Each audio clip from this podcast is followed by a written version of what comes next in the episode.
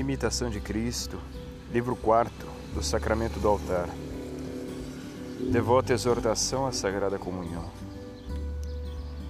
Vinde a mim, todos que penais e estáis sobrecarregados, e eu vos aliviarei, diz o Senhor.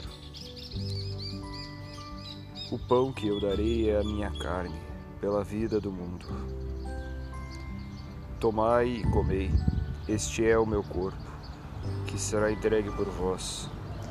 Fazei isto em memória de mim. Quem come a minha carne e bebe o meu sangue fica em mim e eu nele. As palavras que eu vos disse são espírito e vida.